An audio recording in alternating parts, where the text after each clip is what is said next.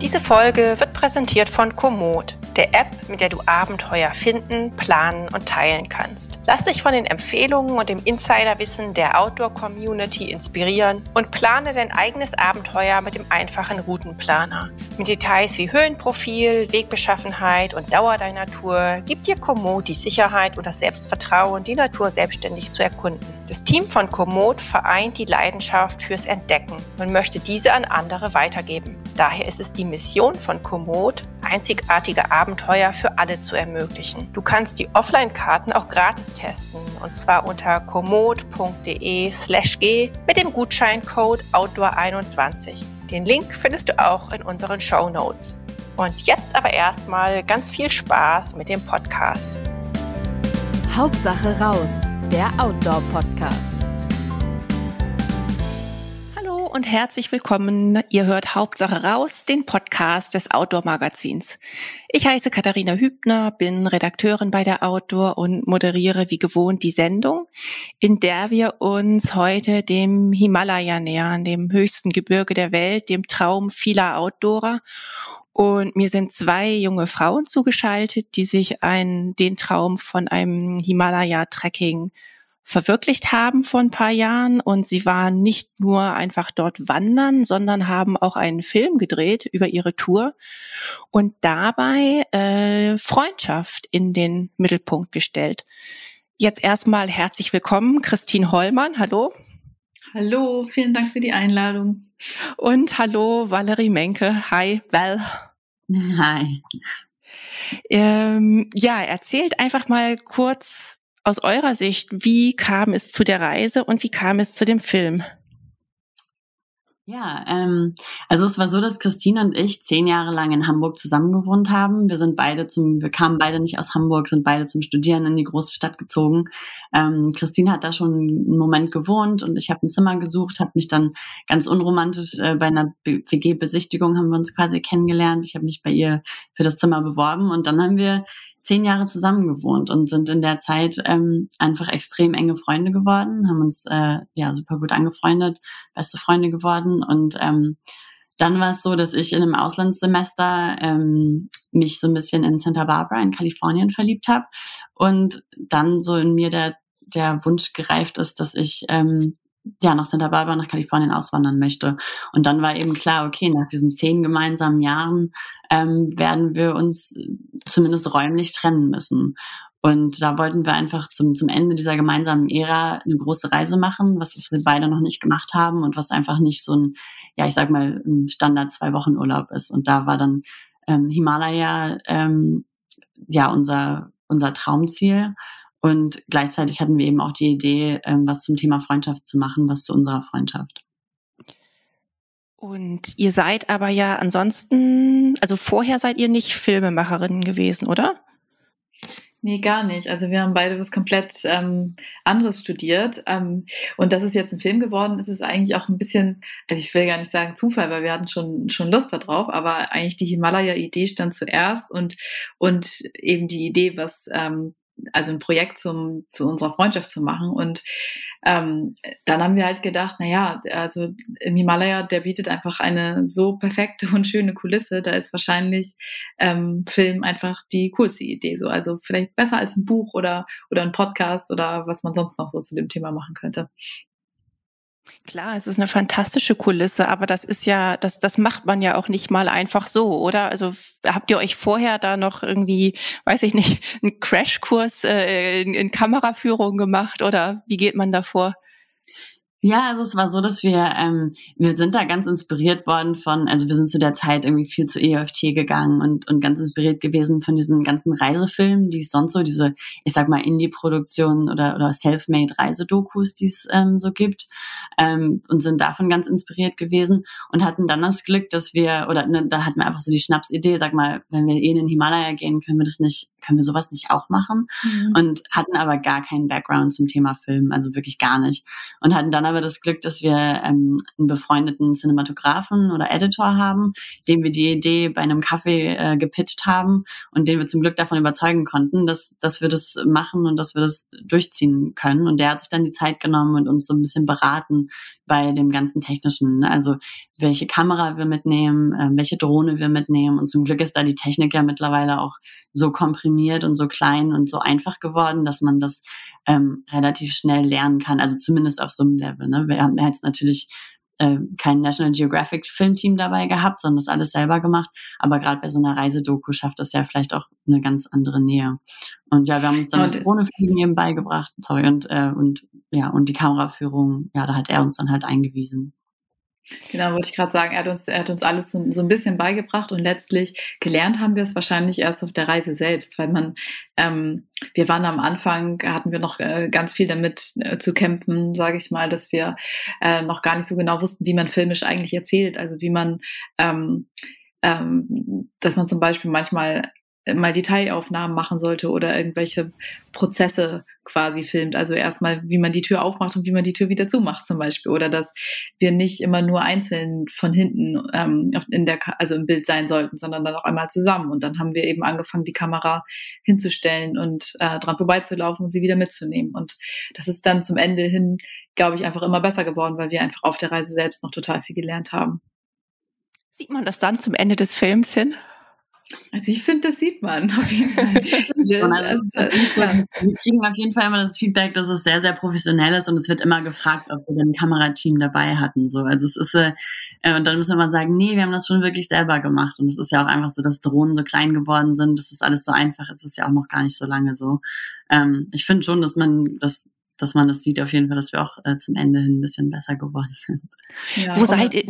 Also ja, sorry.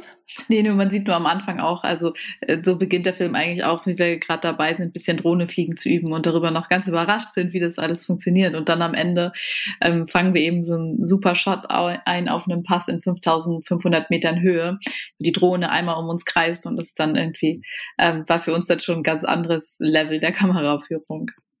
Mhm. Was ich gerade fragen wollte, ähm, wo wart ihr denn überhaupt trecken? Wo im Himalaya? Der ist ja jetzt auch nicht nur hoch, sondern auch äh, sowieso recht groß. Ja, wir haben uns so eine Route zusammengestellt, die so ein bisschen am, am Randgebirge angefangen hat. Also wir sind in einem kleinen Ort Shivalaya ähm, angefangen und haben uns dann so ein bisschen hochgearbeitet ähm, in den Everest Nationalpark. Ähm, wir wollten eben, weil wir ein bisschen mehr Zeit hatten, wollten wir schon eine lange Wanderung machen. Also wir waren 28 Tage insgesamt unterwegs. Und ähm, es gibt da, also für mich hatte die Everest ähm, Region noch so ein bisschen so einen persönlichen Bezug und war immer schon so ein bisschen Traumziel. Aber wir wollten eben nicht nur die, in Anführungsstrichen nur, also diese kürzere Route machen, die von Lukla bis zum Everest Base Camp geht, sondern wollten da einfach mehr Zeit verbringen und haben uns dann für eine Strecke entschieden.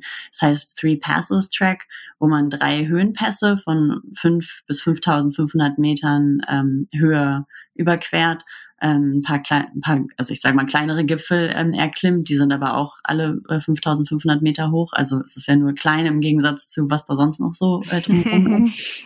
Und ähm, und dann eben auch am Everest Base Camp vorbeikommt. Und das war dann so ein bisschen unsere Route. Was ist der persönliche Bezug, den du gerade erwähnt hast? Ähm, es war so, das thematisieren, thematisieren wir auch so ein bisschen im Film, dass ähm, das immer so das Traumziel von meinem Papa war, der, ähm, der immer großer Fan von, von Messner war und Reisebücher, damit bin ich so ein bisschen aufgewachsen. Äh, große Bergsteiger ähm, waren immer so sein, ja, also Vorbild vielleicht. Ähm, und er hat sich dann ähm, mit, äh, ja, also später im Leben mit schon 52 den Traum erfüllt, ähm, da oben mal bis zum Basecamp zu laufen und zurück und ist dann ähm, kurz danach äh, ganz plötzlich verstorben. Ähm, und ähm, ja, das war dann für mich so ein bisschen äh, das, der Traum, da dann auch mal hinzugehen und diese Reise zu machen, mhm. die ihn mhm. sehr bewegt hat und von der er einfach ja auch noch ähm, ja, immer geschwärmt hat. Mhm. Mhm. Und ähm, ja, ihr spracht äh, das gerade auch schon an mit den äh, mit den Höhen, also über 5000 Meter. Das ist ja äh, auch mit normalem Gepäck oder wahrscheinlich sogar ohne Gepäck schon äh, anstrengend für unser Eins. Wie seid ihr damit klargekommen? Also mit der Höhe an sich meinst du? Genau. Ja, also das und, und, ins, und insgesamt mit, mit der insgesamt mit der physischen Belastung, also auch mit dem ja. Tracking und mit dem mit dem Kamera, äh, mit der Ausrüstung. Ja.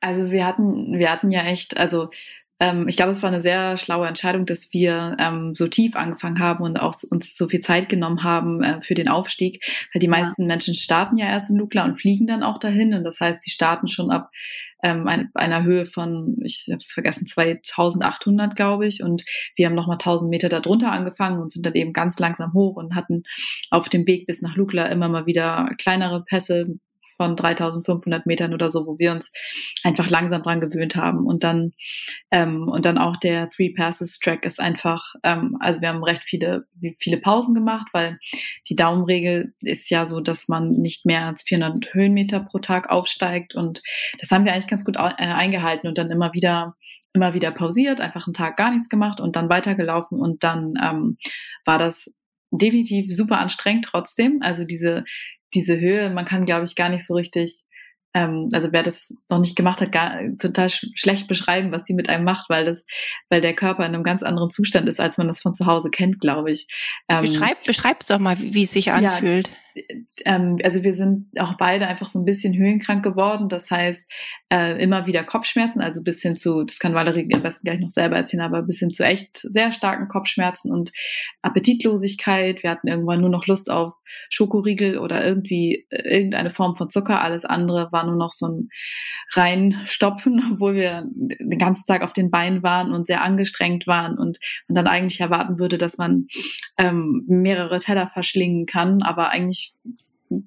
hatten wir gar keinen, gar keinen Appetit mehr. Ähm, und dann ist man ja auch in einem absoluten Schneckentempo unterwegs, damit man, äh, damit man nicht außer Atem gerät. So, also bei jedem Schritt, der zu schnell ist, ist man eigentlich schon aus der Puste und ähm, muss sich wieder ausruhen und wird im Prinzip sofort dafür bestraft, wenn man mal übermütig wird und ein bisschen zu schnell geht. Und dann läuft man da wie so eine Schnecke einfach immer weiter, ein Fuß vor den nächsten und ähm, ja, das ist äh, ein sehr, sehr interessantes Körpergefühl auf jeden Fall. Ja, ich hatte darüber auch vorher schon gelesen ähm, und ich glaube, man kann sich das nicht vorstellen, wenn man das nicht selber schon erlebt hat, weil ich meine, man kennt das vielleicht mal, dass man irgendwie, wenn man, äh, wir kommen ja aus Hamburg, wenn man dann in den Skiurlaub fährt, dass man dann die ersten zwei Tage in Österreich auf dem Berg äh, ein bisschen aus der Puste ist. Aber in dieser Höhe im Himalaya, das war einfach eine ganz andere Nummer. Also diese Appetitlosigkeit, das kann man sich nicht vorstellen, wenn man einfach ähm, acht Stunden den ganzen Tag gewandert ist mit dem extrem schweren Rucksack und dann abends ankommt und man hat einfach keinen Appetit. Das letzte, man guckt das Essen an um das letzte, man möchte das einfach nicht essen.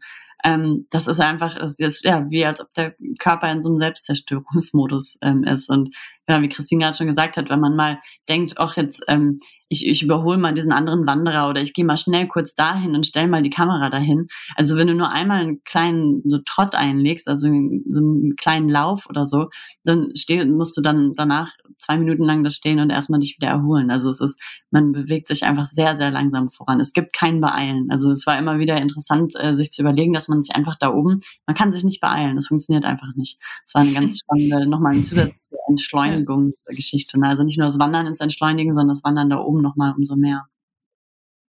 Das klingt irgendwie interessant. Also es klingt, ja, ich meine, es, es, klingt irgendwie, es klingt interessant, es klingt auch irgendwie angenehm, oder? Also dass das Beeilen nicht geht, dass es, dass es einfach keine Option ist. Ja, total. War es auch irgendwie, das haben wir uns auch irgendwann überlegt. Das ist eigentlich, also Wandern ist ja eigentlich eh sehr entschleunigend, aber dass man gar nicht anders kann, als ähm, wie, sich wie eine Schnecke zu bewegen, war irgendwie, war tatsächlich irgendwie, irgendwie auch nett. Und dass diese Strategie, ach dann, was ja so oft in der, also ich sag mal, Leistungsgesellschaft funktioniert, dann mache ich es halt ein bisschen schneller oder ein bisschen mehr, dass das einfach nicht geht. Genau, also mhm. schneller sein ist nicht effizienter. Ne? Das haben wir da immer wieder genau, ja. gestellt. Also du musst dich in einem sehr stetigen Tempo vorbewegen, das ist effizient. Wenn du versuchst, dich zu beeilen, schneller, dann führt das eh dazu, dass du danach wieder eine Pause einlegen musst. Das war, mhm. war ganz witzig, ja. Ein Aber so im Spiel. Ja, genau. Aber ich bin dann eben auch äh, zusätzlich zu, zu dieser generellen, also dass die Höhe einfach einen Einfluss auf uns hatte, das war einfach die ganze Zeit so. Also man hat sich die ganze Zeit so ein bisschen gefühlt wie, ähm, ja, als ob so ein bisschen Blei an einem hängt. Ne? Also es war einfach alles war ein bisschen mühsamer. Ähm, das war die ganze Zeit so. Also ich glaube ab ja ab 4000 Meter Höhe oder 4500 vielleicht hat man sich eigentlich die ganze Zeit so gefühlt. Und es war dann auch ganz interessant am Ende der Reise an dem Tag, ich kann mich noch ganz genau an den Tag erinnern, als wir unter 4000 Meter wieder abgestiegen waren, also ne, ähm, auf dem Rückweg quasi, ähm, auf einmal kam das ganze Leben in einen wieder zurück. Auf einmal haben wir wieder irgendwie Witze gemacht, hatten wieder Energie übrig für Sachen, die nicht einfach nur die, die äh, Basic Needs waren quasi. Ne? Also wandern, essen, schlafen, filmen. Ne? Das waren so die, die Sachen, die da oben funktioniert haben, aber eben nicht Witze machen, rumalbern, lachen und so. Das ist, das ist da oben in dieser hohen Höhe auf jeden Fall alles ein bisschen runtergefahren. Das hatte ich eben schon fragen wollen. Wenn man, also wenn man halt dann eine, eine Weile in der Höhe war und man kommt wieder runter, ist das dann so ein bisschen, als würde man ja, weiß ich, so ein, wirklich so einen Kick bekommen, weil, der, weil ja, das jetzt quasi wieder total. so ein Verwöhnprogramm ist für den Körper. Total. Wir haben echt auf, den, auf dem Weg nach unten, wir haben das, ähm, ja buchstäblich mit jedem Schritt nach unten gemerkt, wie ähm, so wieder Leben in uns zurückkommt, weil wir auch ähm, ja dieses, dass man äh, da oben auch also das Gefühl hat, dass man nichts mehr riechen kann und auch, dass die Sinne, die Sinne also alle so ein bisschen zurückgetreten sind. Also man hat keinen Hunger, deswegen äh, dieses diese Appetitlosigkeit ist ja dann auch immer so ein bisschen irgendwie, also keine Kapazität, um zu genießen, dann ist da oben einfach alles grau, ja. Also es ist ja, es wächst ja nichts mehr und es ist eigentlich kein Leben mehr da oben. Deswegen gibt's auch einfach gar nicht mehr so viel fürs Auge und es ist alles so, so super reduziert. Und dann, als wir dann irgendwann gemerkt haben, oh, guck mal, hier sind wieder Büsche plötzlich und hier ist es äh, ein bisschen grün und wir können plötzlich wieder, wir riechen wieder was. Das ist uns erst aufgefallen, als wir wieder unten waren, dass wir vorher gar kein, also gar keine Gerüche mehr wahrgenommen haben.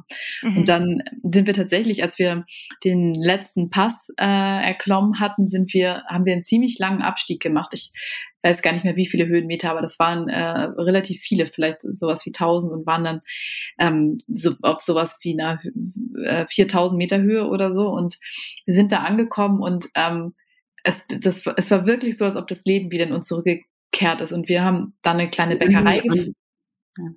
Ja, sorry, wir haben dann eine, eine kleine, äh, so eine kleine Bäckerei gefunden, die äh, ganz viele verschiedene Schokotörtchen und Gebäcke und so hatte. Und das, äh, und das war das Einzige, worauf wir in dem Moment dann noch Lust hatten. Wir sind da rein und haben von jedem haben jedes Törtchen bestellt und hatten, haben wieder genossen plötzlich. Und das war total schön und haben dabei auch so viel gelacht, wie, wie viele die ganzen Tage zuvor nicht mehr. Und das war äh, so richtig spürbar, ja.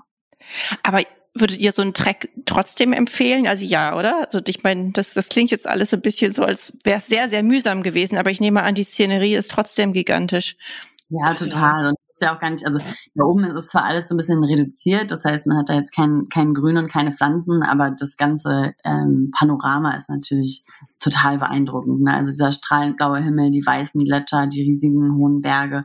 Also es war wunderschön und es war einfach, ich glaube, es ist einfach nur sehr anders gewesen. Ne? Also diese, mhm. es ist einfach nur so eine, dieses mühselige, das, das kennt man nicht. Wir sind beide sehr sportlich. Wir, wir, wir haben beide kennen das, uns auf äh, unseren Körper verlassen zu können. Und ich glaube, das war einfach so das Neue daran. Es war gar nicht, ich würde es gar nicht negativ ähm, mhm. sehen. Also ich würde es auf jeden Fall empfehlen. Ich fand das eine ganz irre ähm, äh, Erfahrung, eben weil es so anders war, ne? Weil es mhm. landschaftlich anders war, von, also es war alles anders da oben. Ich auch gerade sagen, ich glaube auch nicht, also ich sehe das auch überhaupt nicht, äh, für mich ist das keine negative Erfahrung, eher eine extreme Erfahrung. Und ich, äh, sowas bereichert einen ja auch total immer, dass man ähm, einfach in einem, ja, als ob man in einem ganz anderen Lebenszustand ähm, sich irgendwie gerade befindet. Und ich glaube, ich kenne, ich habe sowas, sowas ähnliches mal beim ähm, beim Tauchen vielleicht erlebt, wo man auch das, ja, das Gefühl hat, dass man in eine komplett andere Welt eintaucht. Und so ein bisschen so war, war es da auch. Man hatte irgendwie das Gefühl, dass man in solche Höhen ge nicht gehört, weil man da nicht gar nicht mehr so richtig funktioniert, wie man es, wie man es eigentlich kennt. Das war so ein bisschen, ja, extreme Situation und, und total und was ganz anderes. Mhm. Und was habt ihr denn für Erfahrungen mit den Menschen da gemacht? Ähm, also wir haben, ich glaube, die Reise war, ähm, wir haben ziemlich viel Zeit auf dieser Reise irgendwie einfach zu zweit verbracht und mit uns so verbracht. Und ich glaube, das war ähm, zum einen, weil wir, weil wir nun mal, weil wir eben dieses Projekt vorhatten und zum anderen, weil es ja für uns auch ein bisschen so eine, so eine Abschiedsreise und so sozusagen war. Und so war das auch so, ähm, dass wir auf mindestens der Hälfte der Strecke, glaube ich, gar nicht, ähm, also wirklich ziemlich allein waren. Wir haben da kaum andere Wanderer getroffen und auch in den, in den Lodges oder so Teahouses, in denen wir abends eingekehrt sind, ähm, ganz selten nur andere Wanderer waren. Und dann kamen immer so Streckenabschnitte um den, um den, ähm, um das Everest Base Camp herum, wo dann plötzlich ganz viele ähm, Tracking-Menschen unterwegs waren und wir dann plötzlich überall wieder Menschen getroffen haben. Und dann, ähm, wir waren aber, glaube ich, irgendwie auf einem ganz anderen, ähm, in einer ganz anderen Sphäre so unterwegs. Es war, wir, wir waren irgendwie mehr bei uns und, und mit uns unterwegs. So. Ein bisschen in der Blase sozusagen. Total. Ja, total. Wir waren ja auch, ich glaube, wir wollten ja auch so ein bisschen ähm, über uns, über unsere Freundschaft nachdenken und wirklich so Quality Time miteinander verbringen und ähm, waren da gar nicht so, also ich glaube, man hätte das auch ganz anders machen können, eine ganz andere Reise draus machen können, in der man ganz viele Menschen trifft und so. Aber wir waren, wie Christine schon gesagt hat, auch einfach streckenweise komplett alleine und haben das mhm. sehr genossen. Also wir hatten einfach wirklich Lust auf die Natur, auf diese Draußenerfahrung und auf das Wandern und auf das Entschleunigen. Ich habe wahrscheinlich die, also auf, auf, auf Freundschaft kommen wir gleich auch noch zu sprechen. Ich habe jetzt eben wahrscheinlich die Frage ein bisschen falsch gestellt. Ich meinte eher mit den, äh, mit den Einheimischen wie oh, okay. wie es euch da erging oder weil da da da höre ich oft sehr viel Positives. Ja, ja. wir sind ja ähm, also wir sind ja ähm, zusammen mit einem Guide und einem Porter gegangen die Reise und so, und durch die beiden und insbesondere durch, durch unseren Guide hatten wir de, de, ziemlich viel Kontakt, weil, ähm, weil der sehr gut Englisch gesprochen hat und dann ähm, sehr gut vermitteln konnte. So, so haben wir irgendwie so ganz viele kleine Geschichtchen so am, am Rande immer gehört von, gerade von den Teehouse-Besitzern und von den Lodges, in denen wir übernachtet haben. Und der hat uns auch immer auf dem Weg so erzählt, ähm, auch worüber die Leute gerade so quatschen, weil es irgendwie ganz oft so ist, dass ähm, wir irgendwo durchgegangen sind durch so kleine Dörfer und alle sich grüßen und dann kurz Smalltalk halten, sich kurz fragen, wie es geht und sich austauschen zu, ähm, ja, was auch, was auch immer gerade wichtig ist. Manchmal zum Wetter, manchmal zum irgendwas zum Track oder was gerade sonst so passiert ist. Ähm, und ich glaube, dadurch hatten wir irgendwie ziemlich, ziemlich viel Einblick, so auch in Hintergründe. Zum Beispiel, wir haben, uns wurde auch äh, ziemlich viel über, über das Erdbeben erzählt und was es so für Folgen hatte in den kleinen Dörfern noch. Und ähm, äh, ja, genau. Mhm.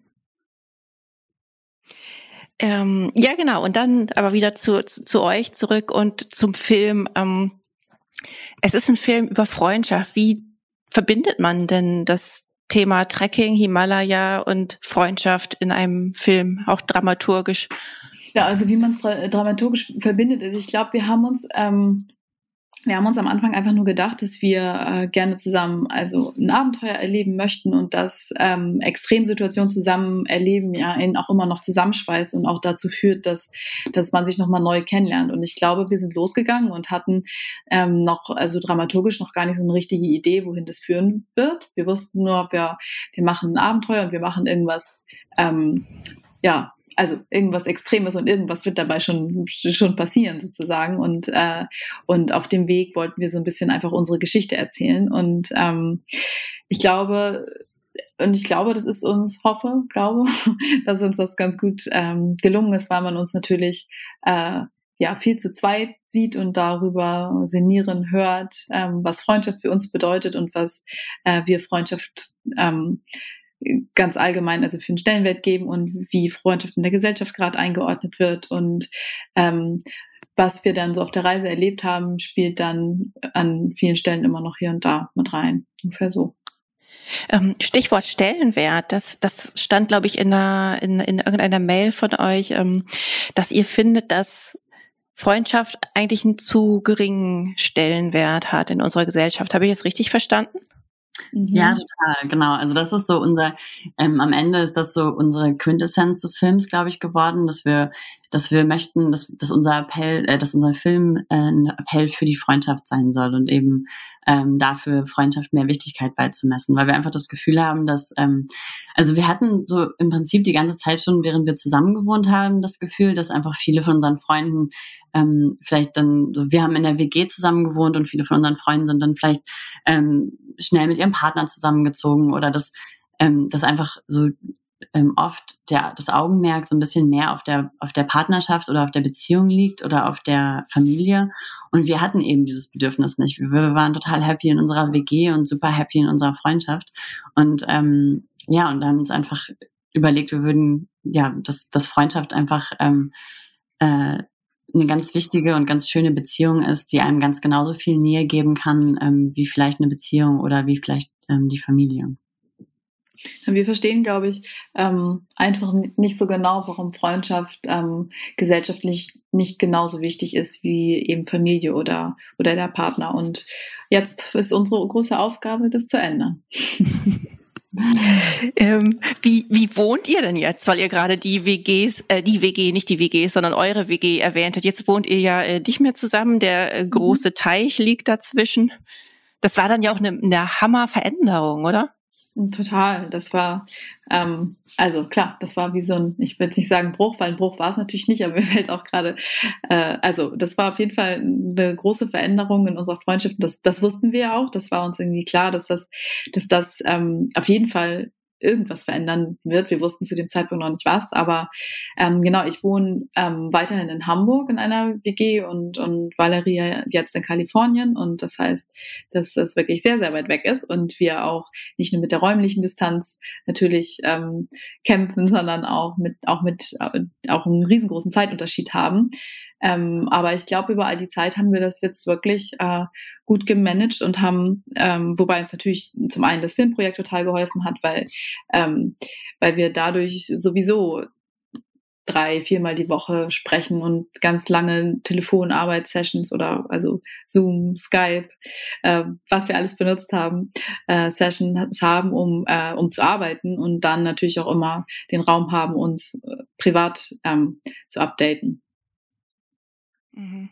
Und ich glaube, so ein bisschen unsere, unsere zentralen Themen, äh, wenn wir über Freundschaft reden, sind eben Commitment und Freiheit. Also auf der einen Seite sich, ähm, sich auf einer tiefen Ebene zum anderen zu, zu bekennen oder zu committen oder zu der gemeinsamen Freundschaft und auf der anderen Seite aber eben einander auch die Freiheit geben, seine eigenen Wege zu gehen und seine eigenen äh, ja, Dinge auch auszutesten. Und ich glaube, das ist halt auch das, was wir jetzt im Moment so ein bisschen äh, versuchen zu leben, weil für mich war es einfach so, dass ich das Gefühl hatte, ich muss, äh, ich, ich möchte, also ich hatte diesen ganz dringenden Wunsch, nach Kalifornien ähm, auszuwandern und ich möchte und muss das ausprobieren.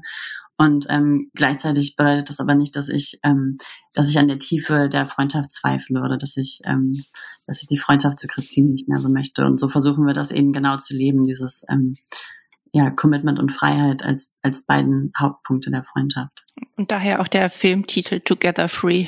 Genau, genau. das, das genau, ist eigentlich ein bisschen so, jetzt macht die eine gerade mal dies, die andere das und dann ähm, sind wir hoffentlich irgendwann wieder, irgendwann wieder vereint an einem Ort, aber so ein bisschen, genau, sich das einfach zu erhalten, dass, ähm, dass jede von uns auch irgendwie ausprobieren darf, was sie halt, sie halt in Anführungszeichen machen muss und ähm, was man vielleicht lernen oder, oder erfahren möchte und, und muss und, und gleichzeitig aber eben ähm, sich zu, also zu versprechen oder sich ähm, neulich hat mal jemand gesagt, sich einander zu verschreiben, was vielleicht ganz schön ist.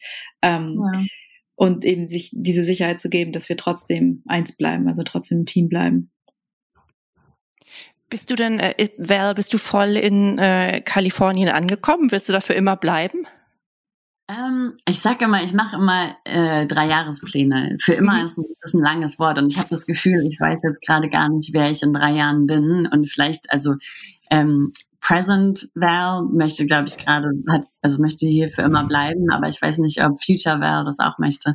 Von daher für immer, immer ist ein Wort, aber, ähm, aber auf jeden Fall, ich glaube, für die nächsten paar Jahre. Aber ich bin auch ähm, ich bin da auch ganz flexibel und Christine ja auch. Wir sind immer ganz viel gereist und viel unterwegs gewesen. Ähm, ich kann mir gut vorstellen, dass wir beide vielleicht auch an einem ganz anderen Ort nochmal sind. Aber genauso diese Unterschiede in Plänen und Unterschiede in, ähm, in dem, was wir vorhaben und in Wünschen eben beieinander zu akzeptieren und, ähm, und sich die Freiheit zu geben, sowas auszuprobieren. Ich glaube, das ist ganz wichtig in unserer Freundschaft. Mhm. Jetzt war eure Wanderung äh, im Jahr 2018, wenn ich mir das richtig gemerkt habe. Und mhm. ähm, dann hat euch Corona ein bisschen in die Film, wie soll ich sagen, Filmvollendung oder Filmvorführung reingefunkt, oder? Genau. Genau. Gerade sagen, wie, wie bei allen sozusagen hat uns das auf jeden Fall auch äh, also oder unsere Pläne einfach ein bisschen über den Haufen geworfen. So, wir wären eigentlich im, im Herbst letzten Jahres schon schon Kino-ready gewesen und ähm, äh, ja, wollten unseren Film eigentlich da gern schon deutschlandweit zeigen und dann ähm, ist ja ganz Deutschland in den Lockdown gegangen und ähm, ja, so kommt es jetzt, dass ähm, wir unsere Open Air Tour jetzt im Sommer starten und ähm, das geht jetzt auch äh, also ist jetzt im Mai schon losgegangen und geht jetzt den ganzen Juli oder ab Ende Juni geht's in München weiter und dann ähm, den ganzen Juli durch ähm, sind wir dann in Open-Air-Kinos, auch ganz oft mit äh, QA mit dabei. Und ja, dann geht's jetzt hoffentlich, hoffentlich ähm, auch im Winter dann in, ins Kino. Ja, toi, toi, toi. Ähm, und dann kommt Val auch mal wieder rüber geflogen, nehme ich an, oder? Genau, für die Kinotour bin ich äh, komplett in Deutschland und freue mich da auch schon total. Wir haben, das ist dann auch nochmal ein ganz neues Abenteuer, ne? Nochmal ähm, wieder so viel Quality Time auch zusammen zu verbringen. Und äh, weil wir jetzt schon gemerkt haben, ne, auch mit Corona, also dieses äh, Long Distance äh, Best Friendship ist schon auch ähm, schwierig, ne? Also gerade mit der Zeitverschiebung und so. Und dann, mhm. äh, ja, ich freue mich schon total auf, auf, auf die einzelnen Termine und das dann alles zusammen zu machen. Toll. Wie ging's euch denn immer ähm, mit Filmschnitt und so? Habt ihr das auch selber gemacht oder hattet ihr jemand dafür? Weil das stelle ich mir auch, also ich meine, da muss, da muss ja, da müssen ja äh, Stunden oder Tage an Material zusammengekommen sein. Auf jeden ja, wir Fall. hatten eben ja, das, wir hatten, dass wir den befreundeten Editor hatten, dem wir das Ganze ja gepitcht haben und der uns da einfach äh, total unterstützt hat. Also wir haben schon, genau, wir haben da dann zusammengesessen und Stunden und Stunden Schnitt gemacht und die Version nochmal durchgegangen und so weiter. Und er hat da zum Glück das technische Know-how gehabt, ähm, das alles mit uns zu machen. Und äh, ja, das war dann nochmal ein ganz anderes Projekt, das war nochmal eine ganz andere Arbeit. Und wie schon gesagt, dann haben wir eben, ähm, ich war dann auch ein paar Mal in Deutschland tatsächlich und wir haben in Deutschland zusammengearbeitet und der Rest lief dann komplett über Zoom und ähm, über die, über die Entfernung. Wir mussten das ja vor allem auch erst lernen und das war dann auch, ähm, auch diesen, ähm, also die, die Texte zu schreiben, die Voiceover zu schreiben, das war für uns ja auch erst noch ein Lernprozess und etwas, was wir vorher noch nie gemacht haben und so, äh, war das auf jeden Fall auch eine super spannende Phase. Ich habe dann heiden Respekt vor. Also da, da muss man ja, das sind ja also so viele Sachen, die man da beachten muss und können muss und die man einfach nicht mal eben so eben so macht, wenn man wie wenn man jetzt ein Handyvideo aufnimmt oder so. Ja, total. Ja. Ich glaube, wir haben da so beide so ein bisschen die ähm, also das ganze Projekt ist ja so aus einer, ja jetzt nicht aus einer Schnapsidee, aber einfach aus einer Idee entstanden und wir sind dann aber beide auch ähm, so ein bisschen ehrgeizig und wollen und treiben das dann immer weiter. Und dann war es einfach echt so ein, so ein jedes, mit jedem Schritt lernen. Ne? Also ich glaube, wenn wir äh, ich weiß gar nicht, ob wir von Anfang an, das, wenn wir von Anfang an gewusst hätten, ähm, wie aufwendig das ist und wie viel das ist und wie viel wir lernen müssen, ob wir das dann so gemacht hätten. Aber irgendwie war das dann äh, so Schritt für Schritt, ähm, haben wir immer mehr gelernt und, ähm, und ist es dann immer mehr ähm, ein fertiger Film geworden ne? und haben super tolle Leute kennengelernt. Wir sind total happy mit dem Soundtrack ähm, da haben wir eine, eine befreundete Musikerin, die uns ihre Musik zur Verfügung gestellt hat, die total schön zu dem Film passt. Und irgendwie war das dann so. Ne? Man hat dann die richtigen Leute kennengelernt und dann ähm, hatte der noch eine Idee und dann haben wir noch einen befreundeten Künstler, der uns dann die Karten gemalt hat, die wunderschön geworden sind. Also es war irgendwie dann einfach so ein, so ein mhm. natürlich wachsender Prozess bis zum fertigen Film. Mhm. Ich glaube, man darf auch, man darf auch irgendwie gar nicht darüber nachdenken, wie, was alles auf einen zukommt, weil dann, dann denkt man sich, überlegt man sich vielleicht wirklich, das gar nicht erst zu starten, weil es so, weil es so viele, so viele kleine Bausteine gibt, die man, die man einfach nicht, nicht weiß, wenn man vorher noch nie einen Film gemacht hat. Und dann ist es, es war einfach so ein bisschen Schritt für Schritt und wir haben uns in alles dann reingearbeitet und dann ähm, ging das auch. Gab es denn da auch mal irgendwie so richtige Frustmomente oder Frustphasen oder vielleicht sogar Streitpunkte? Ja, auf jeden also, Fall. Ich glaube, ja. ich glaube, der ganze ähm, der ganze Schnittprozess war einfach extrem anstrengend, weil wir auch die ganze Zeit gar nicht wussten, ähm, ob das ob das klappt. Also wir, wir haben gutes Material gehabt, aber ähm, ja, ob, ob man dann wirklich diesen den Film auch von der Geschichte und von der Storyline so gut äh, zusammenkriegt und das und das so gut erzählen kann. Das ist ja auch unheimlich schwer, weil wir selber ja immer in der Situation waren und wir wissen, was auch drumherum passiert ist. Aber dann wieder diese Perspektive des Zuschauers einzunehmen und zu verstehen, okay, was ähm, was sieht der Zuschauer, was versteht der Zuschauer? Ist das jetzt gerade, ist das wirklich witzig? Also ich glaube, gerade die witzigen Stellen waren waren schwierig, ne, zu entscheiden, okay, finden wir das jetzt nur witzig oder ist das tatsächlich witzig? Und wir, wir hatten auch wirklich den Anspruch, ähm, was diese Outdoor-Filme angeht, dass es ein leichter Film wird, ne? Weil ich habe irgendwie, also generell ist es einfach immer noch so, dass gerade so bei Banff oder bei diesen ganzen Filmfestivals, dass einfach Filme mit Frauen als Protagonistin immer noch sehr unterrepräsentiert sind.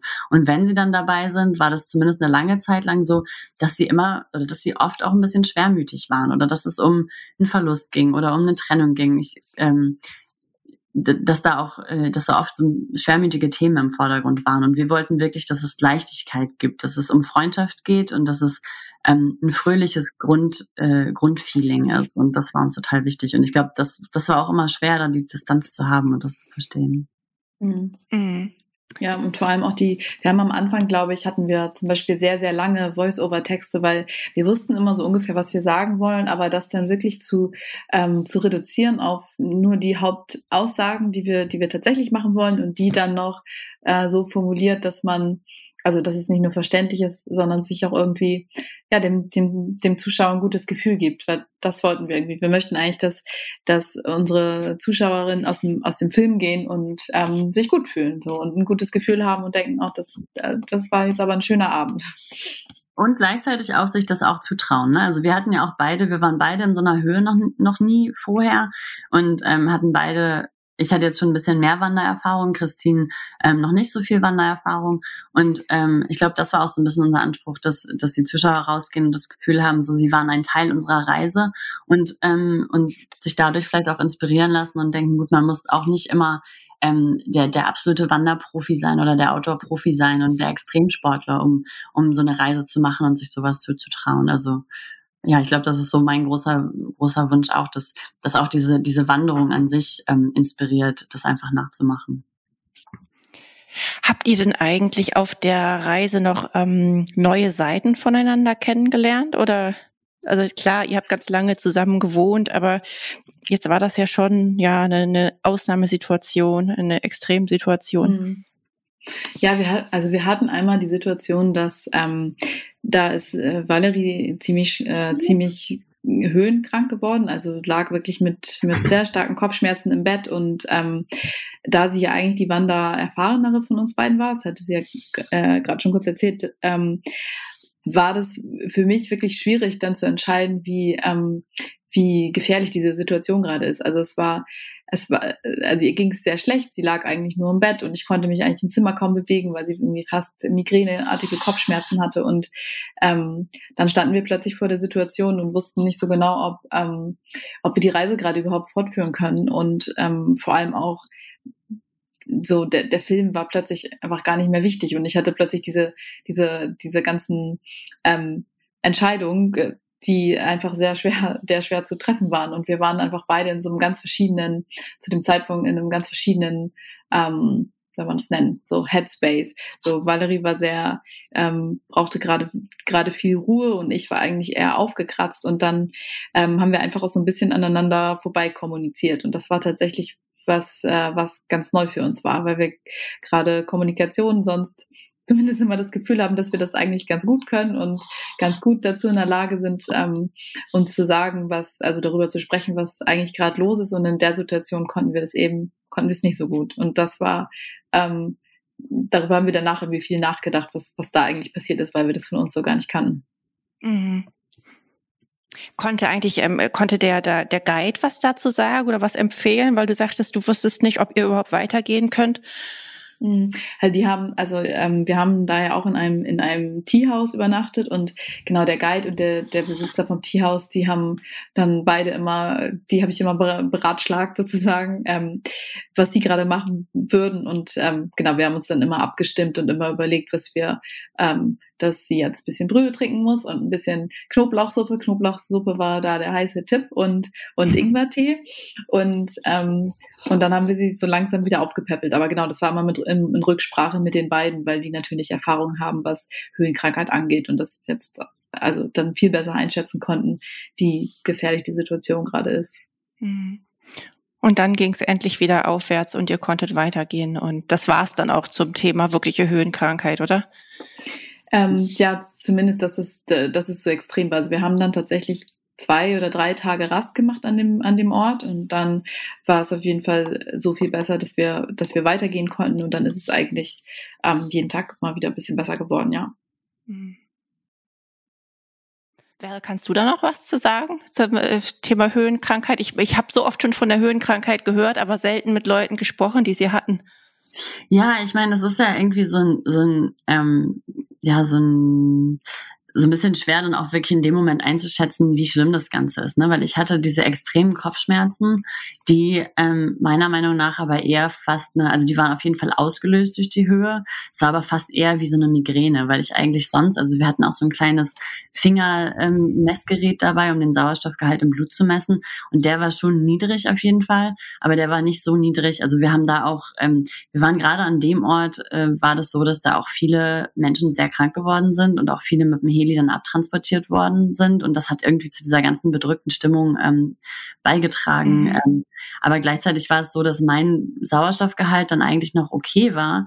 Ähm, ich hatte nur diese extremen Kopfschmerzen. Und ich glaube, das war dann so ein bisschen zu entscheiden, wo ist da die Grenze. Ne? Also äh, ist das jetzt gerade äh, quasi eine Migräne ausgelöst durch die Höhe oder wenn, also bei den Kopfschmerzen äh, rein ausgelöst durch Höhenkrankheit hätte man mich wahrscheinlich eigentlich runterbringen können. Das Problem war nur, an dem Ort konnte man nicht gut absteigen. Also die einzige Lösung ist ja dann eigentlich absteigen. Wir haben uns gegen Medikamente entschieden. Wir haben äh, davor auch viel ähm, drüber gelesen und ähm, es ist dann aber auch eher, dass es vielleicht manchmal das eher unterdrückt, als, als wirklich das Problem zu lösen. Und wir waren ja eigentlich sehr gut akklimatisiert. Also wir waren ja eigentlich sehr langsam aufgestiegen und so weiter. Und deswegen dachten wir eigentlich, hm, also eigentlich geht es noch, ist es noch vertretbar. Und ähm, von dem Ort abzusteigen zu Fuß wäre sehr, sehr schwierig gewesen, weil das direkt an einem sehr, an einem Gletscher war, der einfach ähm, sehr schwer zu überqueren war und einfach, wo der Weg einfach sehr schwer war.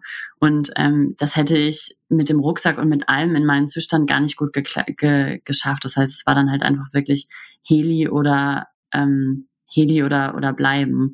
Und äh, es war dann schon, also im Nachhinein, ich glaube, ich habe da eigentlich ein ganz gutes Körpergefühl und ähm, ähm, aber es war auf jeden Fall schwierig, ne? Also da die Entscheidung alleine zu treffen oder da mit jemandem zu sein, den ich weniger gut kenne und dem ich weniger gut vertraue, wäre ähm, wäre extrem schwierig gewesen. Mhm. Ähm, ja.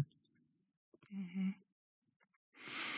Mhm, bevor wir zum Schluss kommen, weil du da gerade dieses Sauerstoffmessgerät äh, erwähntest und ähm, weil ihr auch sagtet, ihr wollt Leute, Leuten Mut machen, auch mal so eine Tour zu gehen. Was gehört denn da noch unbedingt ins Gepäck? Mhm. Oh, wir hatten, ich ähm, überlege, also ob wir, haben, ja, bitte Christine. Nee, ob wir überhaupt, ähm, also wir haben natürlich, äh, äh, hatten insgesamt gute Wanderausrüstung, das heißt, unsere ganzen Klamotten waren, waren sehr leicht und äh, dann eigentlich auch nur eine Schicht von allem, also ja, einmal lange Unterwäsche, ein Top, ein, ein T-Shirt, ein Longsleeve, ein Fleece, ähm, dann so eine äh, Downjacke und, und eine Regenjacke.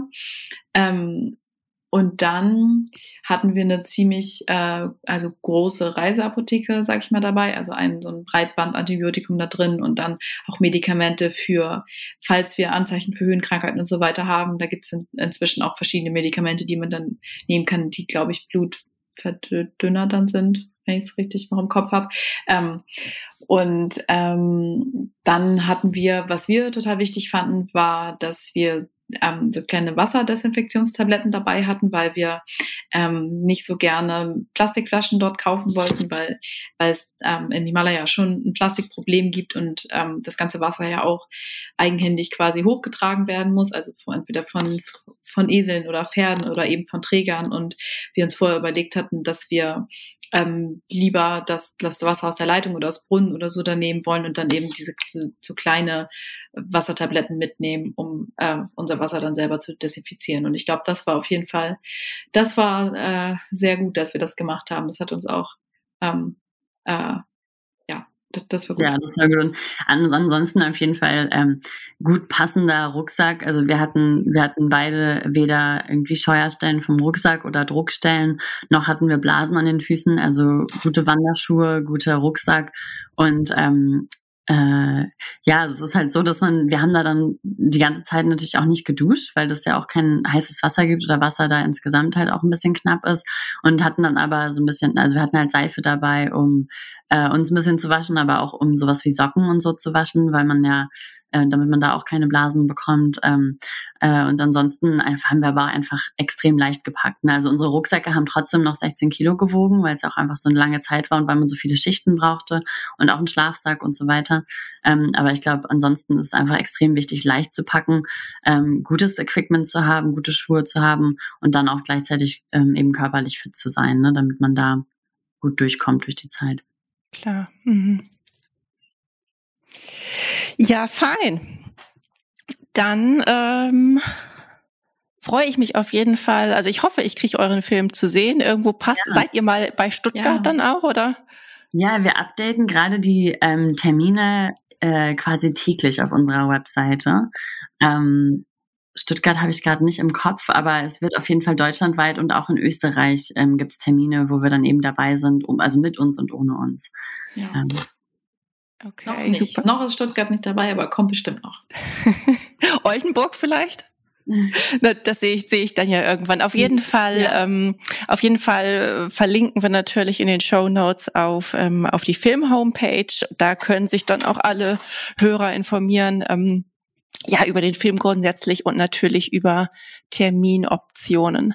Genau, bei Facebook und Instagram haben wir auch immer die, also bei Facebook dann auch die Veranstaltungen zusammen mit den Kinos und bei Instagram teilen wir schöne Reiseeinblicke, ähm, Gedanken zum Thema Freundschaft und dann auch natürlich die so aktuelle Kinotermine. Ja. Okay, okay. super. Dann äh, danke ich euch auf jeden Fall für eure Zeit und wünsche ganz viel Erfolg mit dem Film. Vielen Dank. Danke dir. Sehr interessant und ja, nochmal Hut ab, was ihr da gemacht habt. Ja, wir hoffen, äh, ja, wir hoffen, dass du, dass äh, du den dann auch im Kino siehst und äh, ja, dass er dir auch gefällt. Bestimmt, ja, bestimmt. ähm, ja, genau. Ansonsten, äh, liebe Hörer, wir freuen uns, wenn euch unser Podcast gefällt und ihr ihn vielleicht hier abonniert oder auch unseren Newsletter auf www.outdoor-magazin.com. Und ihr findet uns natürlich auch gedruckt am Kiosk oder per Abo in euren Briefkästen und natürlich auch auf Facebook und Instagram. Ciao, bis zum nächsten Mal. Ciao, vielen Dank. Tschüss. Hauptsache raus, der Outdoor-Podcast.